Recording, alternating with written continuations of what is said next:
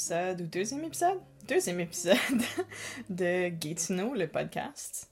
Welcome to a second episode of uh, the Gatineau, Gatineau podcast. Still not sure how to pronounce that.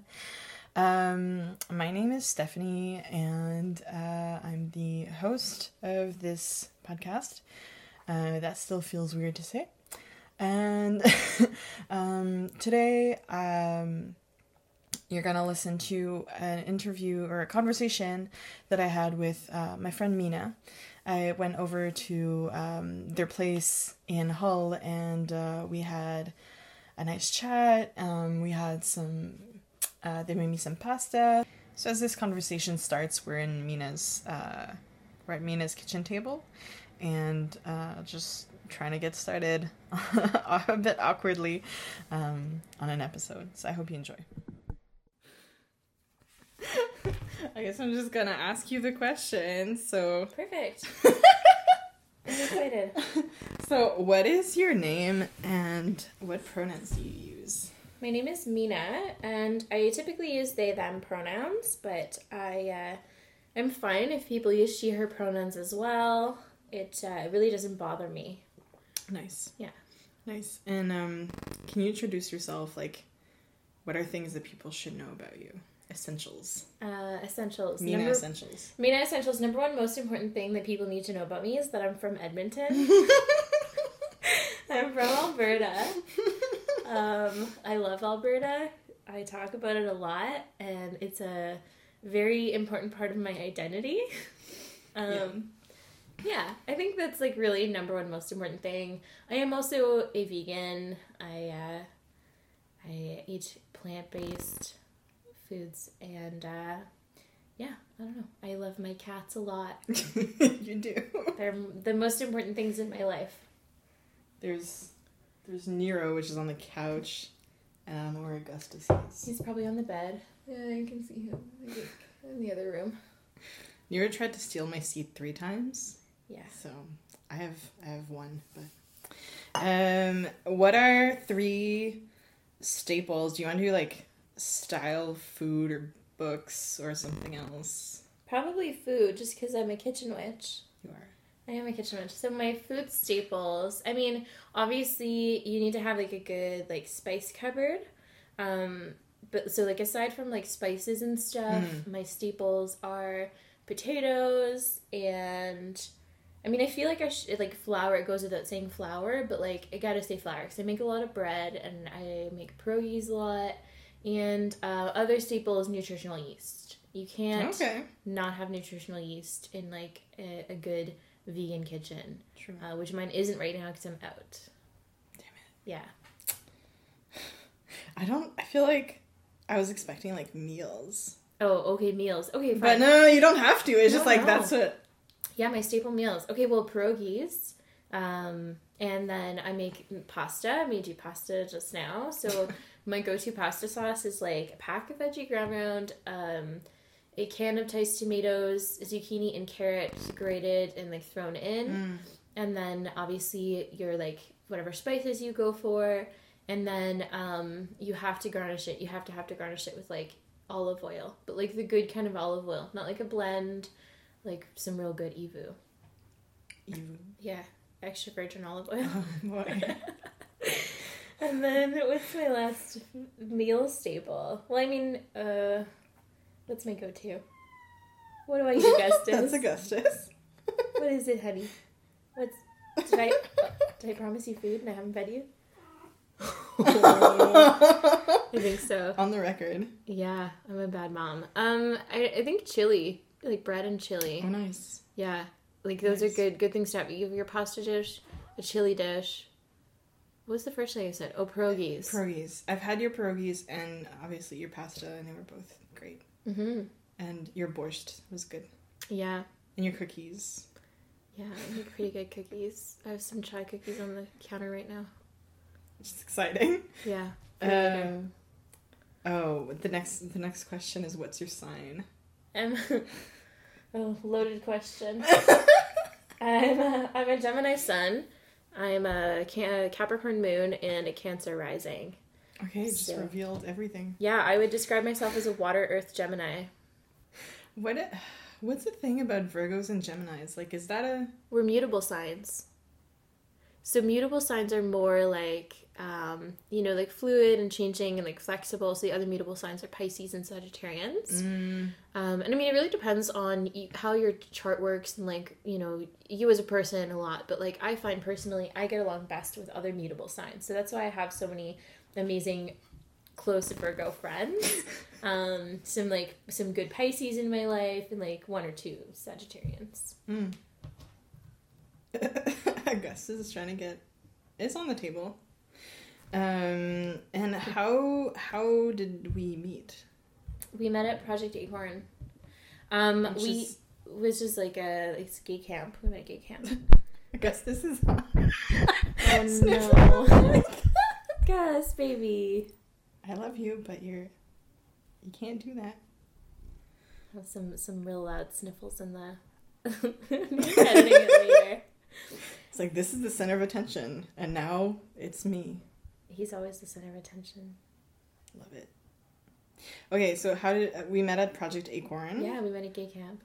yeah, gay camp, basically. Yeah. Yeah, I feel you weren't in my group, but I was we in a were. group with a bunch of kids. Yeah. and I I think we met at the there was a workshop on boundaries and relationships or something, Mm, which is yeah, pretty typical now that I think of it. Yeah, sounds, sounds like us. Really sounds like us. Oh god. Um nice. Yeah, and I think we started hanging out more this year or like in 2017. Yeah, Yeah. And now that you live in Hull, yeah. it's much more it's it's easier for me. And I have another friend in Gatesno. Yeah. I'm happy to be that other friend and gets to know. How did you come to live here? Mm. Well, like this part of the country in general, I um, Mm. basically my like first love wanted to move to Montreal. She was gonna move to Montreal with her sister, and I very, very solidly will not move for love. I mean, maybe I would someday, but it depends. You know, I have to be. I'm pretty autonomous and um, very independent, but I wanted to be with her and. So I started looking at schools in this area, and it wasn't for sure that she was moving, but she she was certain she didn't want to stay in Edmonton longer than a year. Mm. so I um I looked for schools, and and I I decided I was going to do massage, and uh, just with like a career path with the company I was working for that made sense. It seemed like a good idea. Um, so I applied for school here for massage and moved to Ottawa for that. She did not move to Montreal. we broke up when I moved. Um, but I was happy to be here. Uh, Ottawa, I find, is a lot like Edmonton. It's a big city that's the small town feel. Mm. Um, and I ended up in, in Hull because I, I had to move um, in the apartment that I lived in in uh, Hintonburg. And uh, I found this on like the queer Homes for Queers Ottawa Gatineau or whatever Facebook page. Someone posted pictures of their apartment. They were moving to Montreal. Oh my god. yeah, and everyone wants to go to Montreal. But um, Yeah, which is like one of the reasons I want to make this is just like everyone's left for Montreal that were in my yeah, queer group of friends, and I'm like, who's left? This is like your like hashtag still in Gatineau. Yeah. What's the hashtag still in Edmonton? Yeah, yeah, yeah. yeah. yeah, there's shirts Oh my god. I was like, should I make shirts? But now I'm like, no. You should make Gates No shirts. Gates no shirts. I want a Gates No shirt. I want. I'd wear three Gate No shirt, Gate No shirts. one on top of the other. Well, no, just like we could we could style it different ways with different fonts and stuff. Oh, okay. yeah, okay. I would wear those. Nice. Nice. Um, yeah. Well, anyways, they posted pictures, and there was a clawfoot bathtub with like a chandelier above it, and it was in the bedroom, and I thought that's absolutely perfect. Um, and like very lavish and very hashtag me. So that's why I moved here. Oh my god, Augustus is playing with my notes. Okay. Why are you so. Why are you so. Why are you like this, baby? Just That's mommy spoils you. That's fine. Um, I guess, like, what's it been like to live in Gatineau as, like, a queer person? I don't know, how. Because I feel like you live in Gatineau, but you mostly work in Ottawa right now. Yeah. and like you've recently, or I don't know how recently, but made friends and and more in Gatineau now. Yeah. So I've I've had like I have like in Hull like near me just like up until recently I only had two friends, but both of them are pretty like um you know like can be kind of like self-isolating and I do that a lot too. Just in general I find like it has been a bit isolating living here cuz no one people don't want to cross the river. Yeah. Um and it's really not bad like our way. Yeah. People don't wanna, yeah, they don't want to cross the river our way, and so I mean, well, no, I don't want to cross the river that way that that often either. I do it every day for work, so why should I have to on my days off too? yeah. But um, no, so yeah, in some ways it's been pretty isolating, but like meeting more people who are like down to like come hang out in Hull, but also meeting more people in Hull. And one of the one of my new friends I was talking to, we were talking about how like you know it is easy to like you know have a bit of isolation here, and it can be a bad thing, but it can also be a nice thing if you're introverted. And he was saying like yeah, like I think like a lot of the people who like we choose to live here, um, that's part of it is that we enjoy a little bit of that isolation.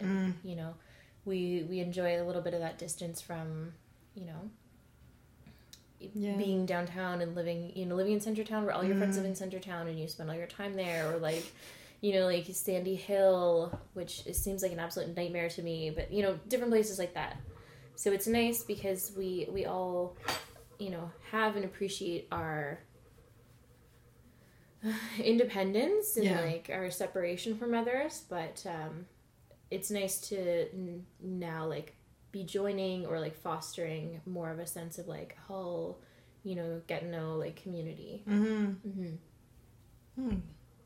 That's interesting. I feel like I've always been more like felt like an outsider because I was from Gatineau going into like I felt like an outsider in Ottawa. Mm-hmm. But then also when I came here because all of my friends are now mostly in Ottawa.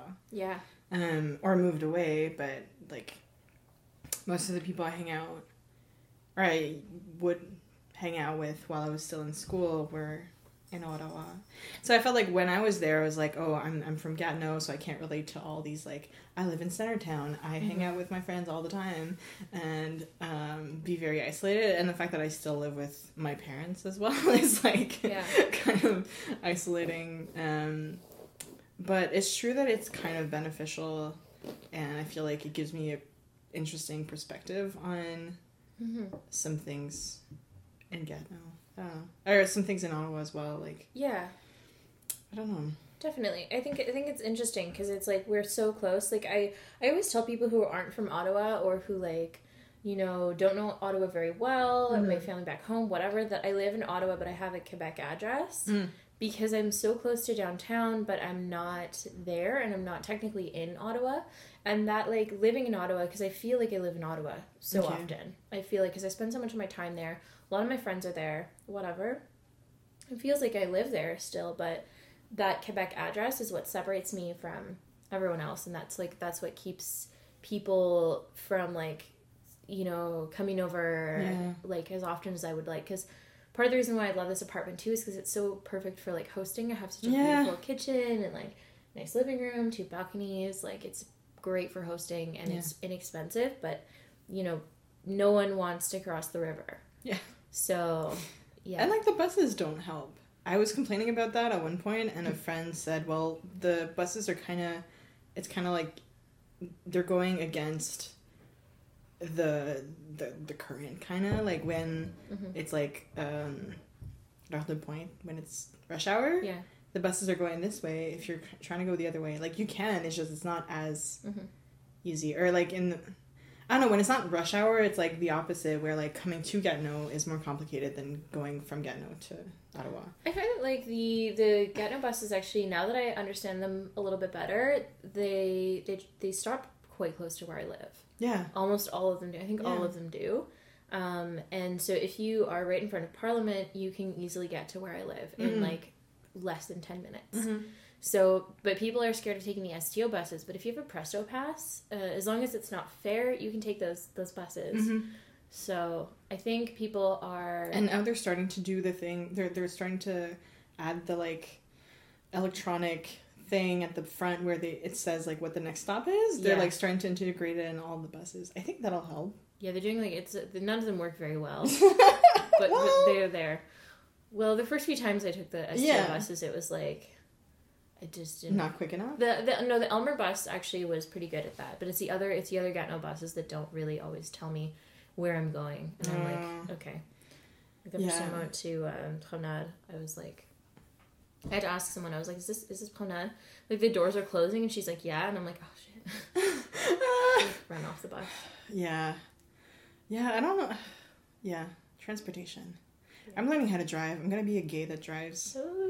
It's gonna be good, I need more of those in my life. right? I feel like we all doesn't need to have a designated gay that drives. Yeah. and then they can drive you around. You'll be a designated gay driver. Yes.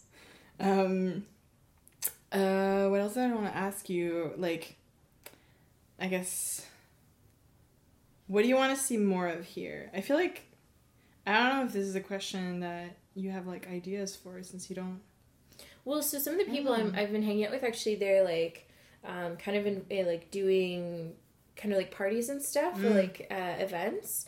Um, so more like events that are are not just because like I really hesitate to go out and get no like I've been to one of the bars because it's all the eighteen year olds and stuff Yeah.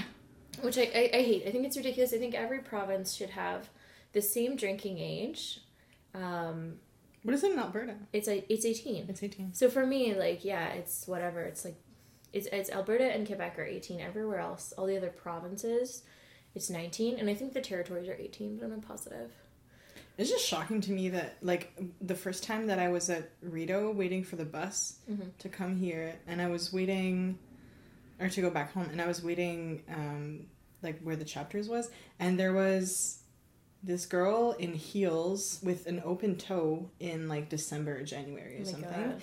and like a short skirt and like clearly dressed to go out and she was very young so I think she was like 18 going to like go out and, and like clubbing in in Hull Yeah. which I mean, none of those clubs are great. No. So well, and that's the thing is, so you have like I think she was in for a disappointing experience, but you really have like a lot of young people who go and like, you know, it's, it's like, it's a lot of the 18 year olds and then the people who go because they're like, you don't you don't want to be around these people. You know, when you're Mhm. young and you go clubbing and there's Mhm. like those gross like older men who like hang yeah, around. yeah, yeah, Yeah, so that's what that's why I see hanging out at the clubs. Is Mhm. it's like the young the young ones and then the like those people and it's always like so like anyway that's like another conversation in general but yeah. that's why I don't go out in Hull. But um, I went out on New Year's Eve because there was like a small kind of like at this like DIY space and like this party that was put together by some of these people that I'm like friends with, and that's what I want to see is like you know events that are like you know safer spaces and like you know really cool and not just for like young people Mm, something for well for like people for young people because I'm a young person but not for just like 18 year olds not for yeah.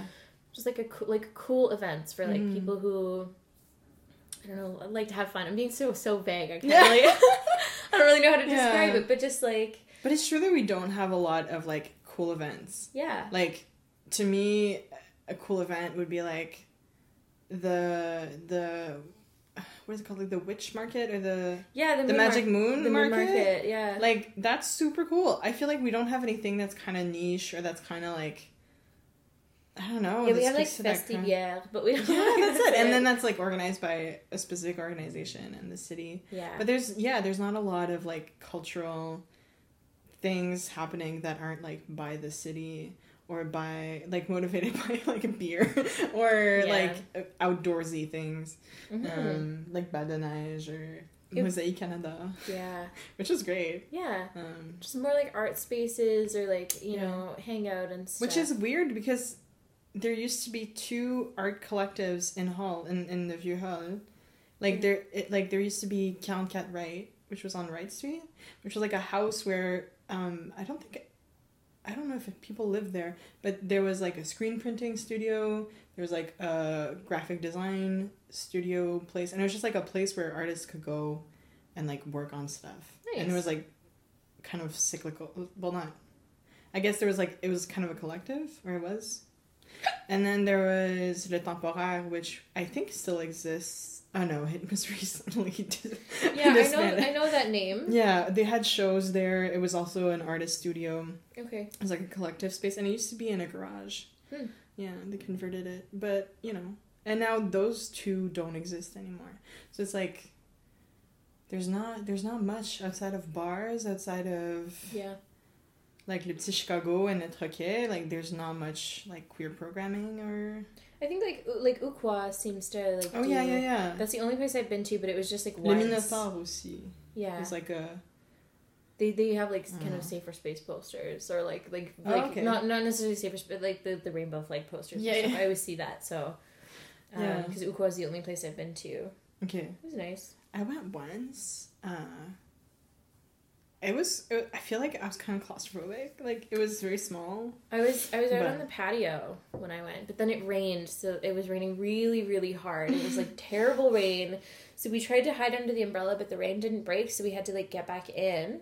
Um, it was bad, like because our poor like server was like coming out to see us, and we were like, Uh. no, like it was bad. So yeah, we went in, and that, it was nice. It was kind of fun in there, and it- you know everyone's like it's like later in the evening, everyone's like a little drunk, and we're singing Bohemian Rhapsody, and there's no way to not perform it, you know. Yeah. Yeah. I love Bohemian Rhapsody. You have to perform it, like Yeah. fully commit. Yeah. Like it- serenade everyone in the bar. Why is it so good? Anyway. Yeah, gay culture. Okay. Yeah. So more, more events that are relevant and fun for the youth. Yeah, well, not necessarily for the youths, but for the the young adults. Yeah. Who like mid twenties and up. Yeah. Yeah, and like people who, like me who. Because maybe we would stay if it was interesting to stay. Yeah. yeah. That's true. Yeah. Um, I don't go out much, so I feel like hmm I would be like, "That's fun." I'd, I'd put interested on on Facebook, and then I wouldn't go. But Well, I'd I'd go like, and then glad come with me. True. Yeah. True, I would. um, I guess okay. Uh, I keep saying I guess before every question. I'm like, mm, maybe this random question. It's Yeah. not like I have it written down. Um, the next one I want to ask is, what's an accomplishment you're most proud of? Um.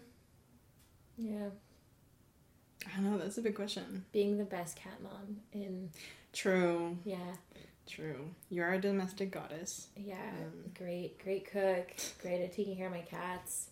Except for the other day when I went out and they were so angry at me. I came home to feed them. I fed them like twice, and then I left again, and I came back really late, and Nero wouldn't sleep with me, and she was she was really mad. She was like meowing really loud. She would not join me. I got on the bed and she left.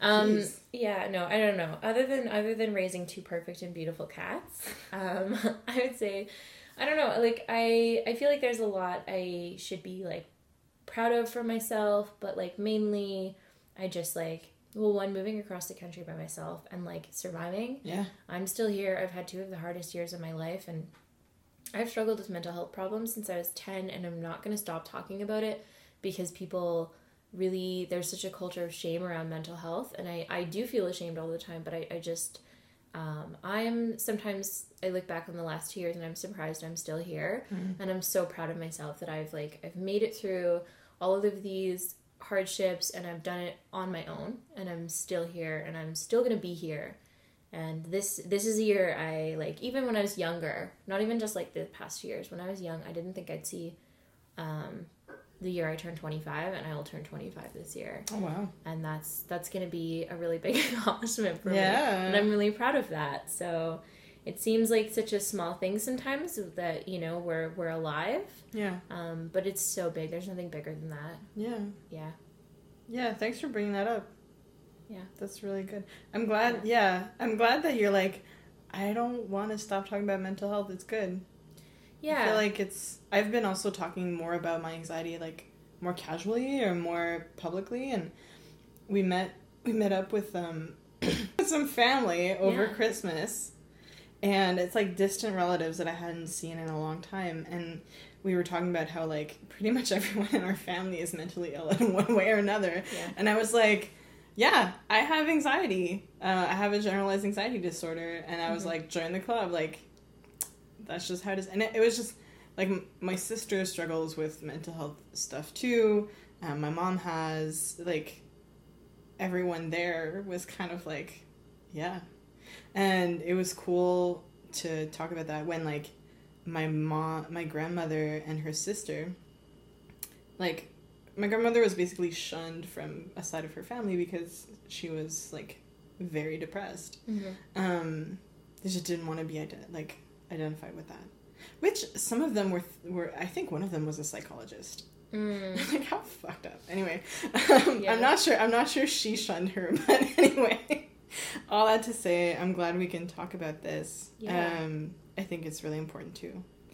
Um, and I'm really proud of you too. Thank you. Glad you're here. Thanks. Um, and do you have any projects for the future? Anything you're like, I don't know, aside from tw- turning 25? I've been trying 25 projects of the future. Well, I've been talking about it forever. I want to make a vegan YouTube channel. I just need oh yeah. to. I'm just trying to get myself in a place now where I can like I, I can get the materials that I need to get Mhm. started, or find a partner who has like the the ex- the know how and like the like camera and stuff. Yeah. Um, to like help me do this. So I'm I'm totally cool to do it on my own, but it's it I I just need the startup capital which I don't have. Maybe you can Um, put it in your Tinder profile, like just create a Tinder profile just to be like, I need, I am Looking for looking a for a partner to help me make a YouTube series. well, so I was I was totally dead set on doing this on my own, but then I had gone on Tinder and I was like really bored, so I was going through like the boys, which I do when I'm bored. I sometimes they're cute. So there was this one cute cute boy who his profile said he was a videographer, and I think he was like interested in in veganism or like mostly vegan or something. And I mm. was like, we matched, and I was like, this this would be cool. Like this would make a good partnership. But then. Uh, because I don't know how to talk to boys, um, I asked him if he'd rather live without rice or potatoes, and he unmatched me. and so I never got to ask him if he wanted to start a YouTube channel I with think me. you told me about that. Yeah. That's such a weird question to be like, no. Actually, I hate you. I couldn't live without. Ugh, fuck. See, it's a hard question. He he didn't know. He couldn't I think, answer. that- I, so c- I he think was, I could live without potatoes, but not rice. Yeah, Oh. Oh no, this is hard. I know. Okay. Um.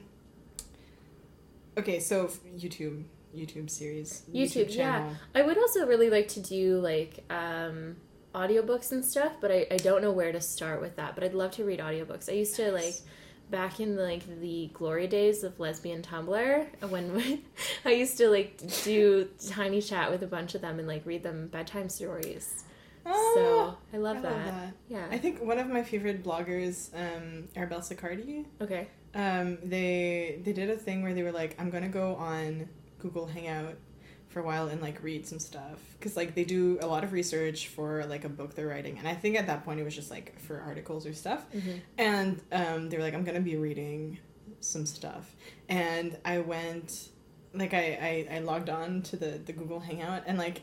Some friends that I hadn't seen in like months were also Mm. like in the Google Hangout, and like I hadn't I hadn't seen them in forever, and it was like, oh, hi, you exist. Um, and I think like me and uh, my partner at the time were also watching it. It was just like a cool, like we were all on mute. We were all like Yeah. not able to interact, but it was just like cool to be told stories. I love it. Yeah. So I will, I volunteer as a test subject for that.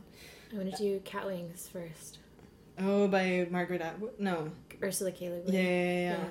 I haven't read it yet, but I read one of her sci-fi novels for a class, and I really liked it. And then I learned that she did that, and I was like excited. I think there's four Catwings books. I left them in Alberta, so when I'm home in May, I'll probably take them. But when I was a kid, um, because my brother's visually impaired, um, he like couldn't like read books like that to himself. Mm. Um, so my mom, we had like one of those like Fisher Price like recorders. Yeah. Yeah, and my mom would like read us bedtime stories, and she would record herself reading them, so my brother could listen to them whenever he wanted. Um, and I'm pretty sure I like stole the Catwings tapes and like listened to them Oh, um like all the time, almost every night when I was a kid. that's amazing. Yeah, she read she read to Ian until he was like probably twelve or thirteen, Mm. which he would probably hate for me to tell him. but yeah, and then we then we started like downloading audiobooks and stuff. So audiobooks has always been like a big part of my life, like DIY audiobooks from my mom, Yeah. but then even like official ones and stuff. We'd always listen to them on road trips and things because uh, I get motion sick, and because obviously Ian can't like read Mm. books like that in this in the same way that we do. So yeah, Wow. Reminds me, Julian Koster, who's in um, Neutral Milk Hotel. okay, He does a podcast uh, story called uh, "The Human, the Orbiting Human Circus mm, of mhm. the Sky." tried listening to it once, and then but I was too busy. I was I couldn't Oh, concentrate. I, I, I I listened to it over the holidays and it was like amazing. Mhm. Um, but he was talking uh, like it. There was a bonus episode where he was talking about like just answering questions from fans, and one of them was about like the medium of podcast or like recording stories and telling stories that way. And he was talking about how his grandmother had a sister that was deaf, and he grew up with his grandmother, Mhm. and um, she would write letters to her sister by like basically telling her what was up in her life in a cassette and then sending the cassette over Mhm. um, and then She she was would deaf or she was blind. Oh sorry she was blind Okay, jesus christ Um, and that's Does that make sense? beautiful. yeah yeah she was yeah. blind okay Yeah. and um, his grandmother would send him letters as well uh, though he's not he's not blind so sometimes she would just record where she was and it wasn't like conversations or anything it was just like the ambient sound and that, that. gave him like a i don't know he fell in love with like the medium with like audio and just listening to anyway i'm really So captivated by that yeah Yeah, that's beautiful. yeah there's also like um i could talk about this for a while but Yeah. anyway um two last questions Yeah. um what is your favorite place in get snow Um. Well, aside from my apartment with my cats, yeah Um, anywhere anywhere they these ridiculous little fur balls are. Um, I really liked at Ketsi Park.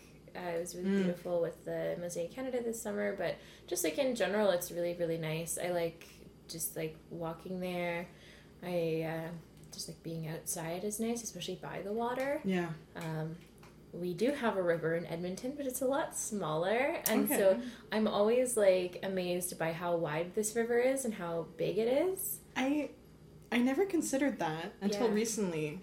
And like my mom was like, This river is huge and I was like, It's just like it's just Kitchissippi, like it's just No, it's so big. it's just the Outaouais Outaouais River, whatever, but it's like, yeah, it's pretty big. I just didn't know. yeah, no, it's very big compared to compared to the the dirty river that I grew up near the, the North Saskatchewan. But also just like even in- in my neighborhood at home, there's like a like a small creek off the river that's like I don't even know we'd call it like just like a tiny river and stuff, but like big Mhm. beavers and stuff. So in my like kind of not quite suburban neighborhood in the city, there's there's a lot of nature in Edmonton, which is so nice. But um, there's um, yeah, I grew up like by this like tiny tiny creek that you could pretty much jump across. Okay. Um, um, yeah, and then spending time like at the river there, it's still like not very big. Mm. Uh, but here I know it's huge, so I'm always just I like spending time by the water. It feels so yeah, it feels big. It's nice. Yeah. I like it. yeah, it is pretty big. yeah.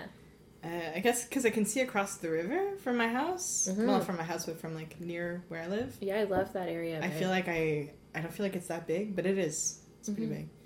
Um, and the last question is, what can we wish you for the future?